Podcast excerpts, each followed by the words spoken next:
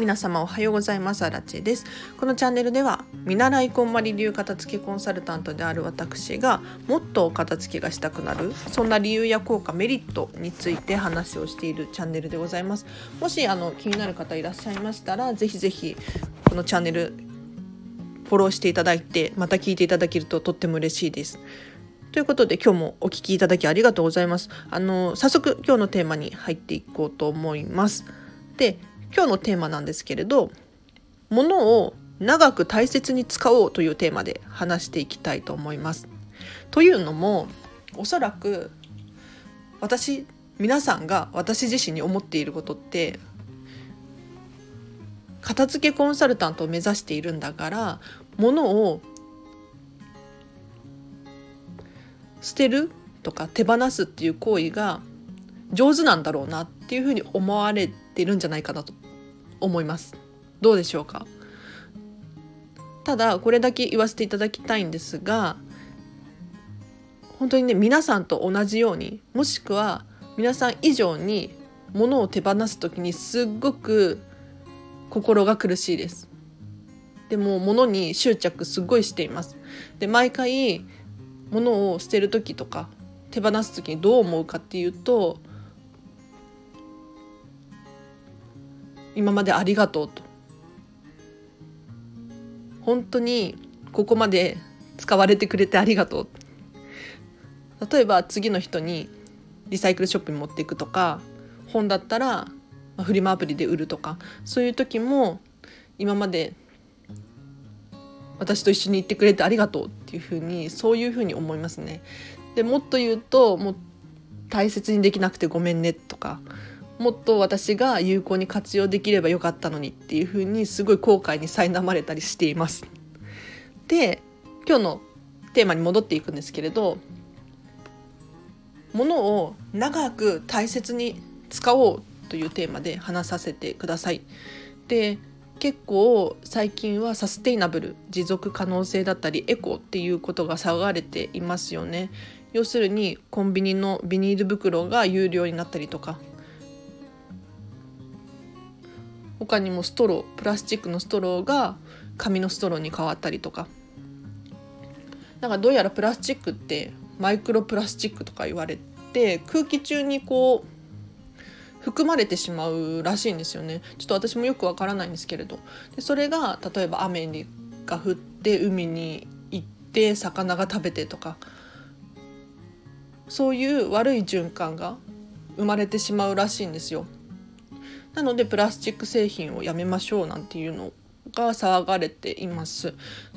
で物を長く大切に使おうって一体どういうことかっていうとですねやはり使い捨てのものとかそういうのって多いじゃないですか。例えばコーヒーショップに行ってコーヒーを買う時も紙プラスチックのカップに入れてもらえるけれどそれってもう使い捨てですよね。でこういうのをどんどん減らしたりとかするっていうのもそうなんですがやはり一番大切なのはいいものを長く使ってさらに私たちの次の世代の人にも使ってもらうっていうことなんじゃないかなと思います。で私がどうしてこの考えに至ったのかっていうとですね実はちょっと話が長くなりそうなんですがお付き合いください。えっと私自身がアイルランドにワーキングホリデーで1年間住んでたことがありますでアイルランドってヨーロッパなんですけれど、えっと、イギリスの隣ですねで本当にちっちゃいちっちゃい国で何にもない感じの 国なんですがそこに私が初めて行ってでホストマザーのお家に行った時に日本と全然違くてすっごいカルチャーショックを受けました。というのも例えば朝起きた時に電気をまずつけないんですよ。これが私衝撃的でしたというのもアイルランドってイギリスの隣なので雨がしとしと降ってるんですよね。でどんよりしてるんです大体。にもかかわらず朝は太陽の光だけで過ごしてるんですよ。で一方夜になると夜もそんなに電気をつけないんですよ。例えばキャンドルに火を灯すとか例えば薪ストーブで過ごすとか本当に自然の中で生きてるなっていうふうに思いました。でもっと言うと多分ヨーロッパ全体がそうだと思うんですが例えばお家も何年も何十年も何百年も作り変えて要するに中身だけこう綺麗に作り変えてリノベーションっていうのかな日本で言えばしてもうずっとそのまま使っているでさらに家具とかも何年も使い回すっていうのが当たり前なんですよね。で自分が不必要になったら飲みの市フリーマーケットに出すとかリサイクルショップに持っていくっていうのがもう当たり前の国だったんですよ。でもう家具の修理屋さんっていうのが町の至る所にあって家具を修理するっていうのも当たり前のようにあったんですよね。でさらに私が体験したのがセカンドハンドショップって言って、まあ、リサイクルショップみたいな感じなんですが必要のなくなったお洋服とか本とか、まあ、CDDVD とかいろんなものをですね寄付っていう形でそこに預けてでまあ私たちが働いてるんですけれどそこで商品を商品として売る。でその売ったお金は寄付に回す。そういう感じだったんですけれどそれがもう当たり前のように根付いていたんですよ。でここで売り買いされて売るじゃないか。寄付して売っている商品っていうのは新しい商品ももちろんあるんですけれどもう本当にレコードだったりとかもうなんだろう。古着だったりとかはたまたウェディングドレスとかそういうのの寄付があったりしてですね。要するに私たちの世代で作られたものじゃないものが寄付として回ってきてその次の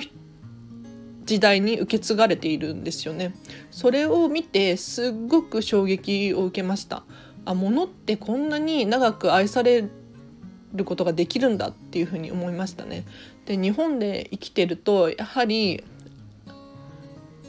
使い捨ての文化があったりとかまあもちろん物を大切にするっていうのはあるんですけれど新しいものを買うっていうのが当たり前じゃないですか。でアイルランドも100%そういうわけではないんですけれど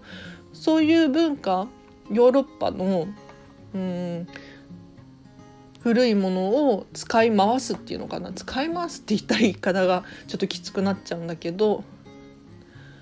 自分の世代じゃなくて、まあ、おばあちゃんとかお母さんから譲り受けたもの。でさらには自分の子供にこの家具をまた使ってほしいんだよねっていうふうに言ってること。それがすっごくね綺麗だったなって美しいなって思ったんですよ。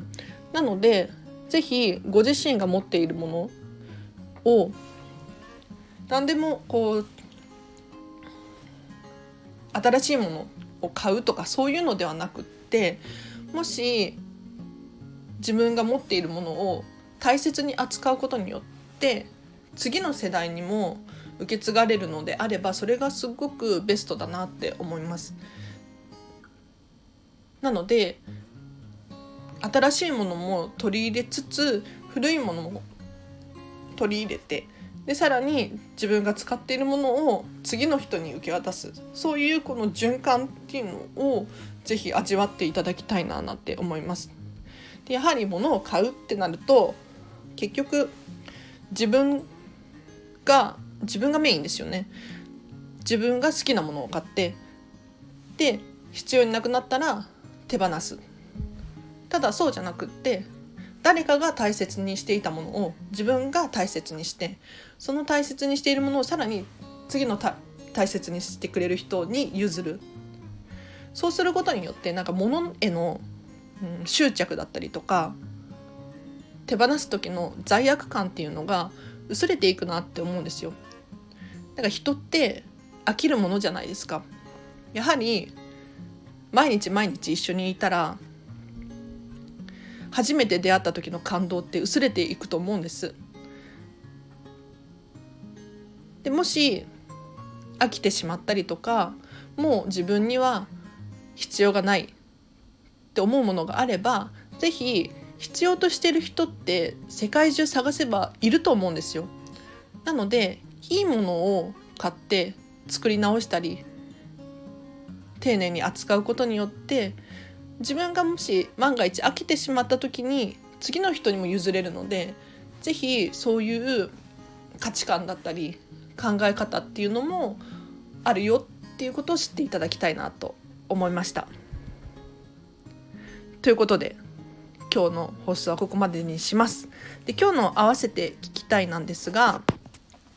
一つのものを大切に使おうというテーマで過去に話させていただきましたのでこちらリンク貼っときますのでぜひチェックしてください。でこれどういうことかっていうとですね同じ用途のものを何個も持っているパターンありませんか？例えば文房具とかそうかなと思います。ハサミとかボールペンシャーペン鉛筆他にも包丁とかまあき上げ出したらキリがないんですけれど一つの用途なのに何本もホチキスを必要と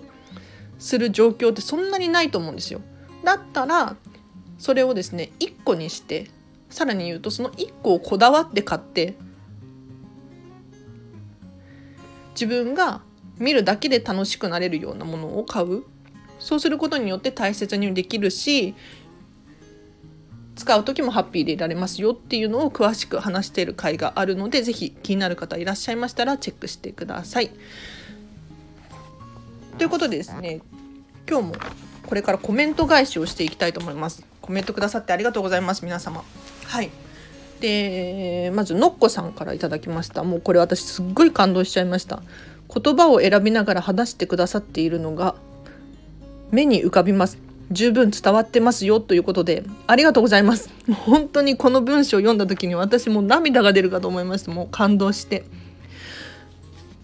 結構この収録をするにあたって何回も撮り直したりとか言葉をこう考えて収録しているんですがそれをですねのっこさんにですね十分伝わっていますよなんていうふうに言われてあ気づいてる人いるんだと。私これ頑張って収録してよかったっていうふうに本当に思いました。のっこさんいつも聞いていただきありがとうございます。本当に感動しちゃいました。で続きましてあさこさんからいただきました。今日の合わせて聞きたいのコーナーも楽しいねっていうことでありがとうございます。これ今日の合わせて聞きたいのコーナーずっとやりたいと思っていて最近習慣になっていたのでこれからも続けていこうと思うんですけれどやはり私の放送を最後まで聞いてくださってる方いらっしゃると思うんですがその流れでまた続きが気になる続きというか私の放送が気になるんじゃないかな。私の放送をそのまま聞いてくれた方がこう流れがこうできてるので聞きやすいんじゃないかなっていうふうに考えてですねこの「合わせて聞きたい」のコーナー始めたんですよ。はいなので今日の合わせて聞きたいもリンク貼っとくのでぜひまたチェックしていただけたらなと思います。でこのあさこさん実はですね私会ったことがあるんですよ。で先日初めてお会いしてというのもあの私が働いてる飲食店にですねランチしに来てくださったんですね。でこの方片付けコンサルタントの方なんですよ。はい、で正式な私は見習いですけどあさこさんは正式な片付けコンサルタントの方なのでこんまりメソッドについて話すことができるんですよね。でこのチャンネルでは私が見習い期間なので何か問題があったらまずいのでこんまりメソッドについて語ることはないんですがこのあさこさんね YouTube やられてるんですよ。でこの YouTube チャンネルちょっとチェックしたんですがお洋服の畳み方とかもう分かりやすく丁寧に動画を配信してくださっていてもしこのチャンネル聞いてる方でですねこんまりメソッドについて気になる洋服の畳み方を知りたいなんていう方がいらっしゃったら私あさこさんの YouTube のチャンネルこれもうリンク貼っときますので是非チェックしてみてくださいおすすめです。ということで今日はここまでにします。では皆さん今日も今日金曜日ですね。はい。週末最後まで頑張っていきましょう。ではここまでにします。ありがとうございました。バイバイ。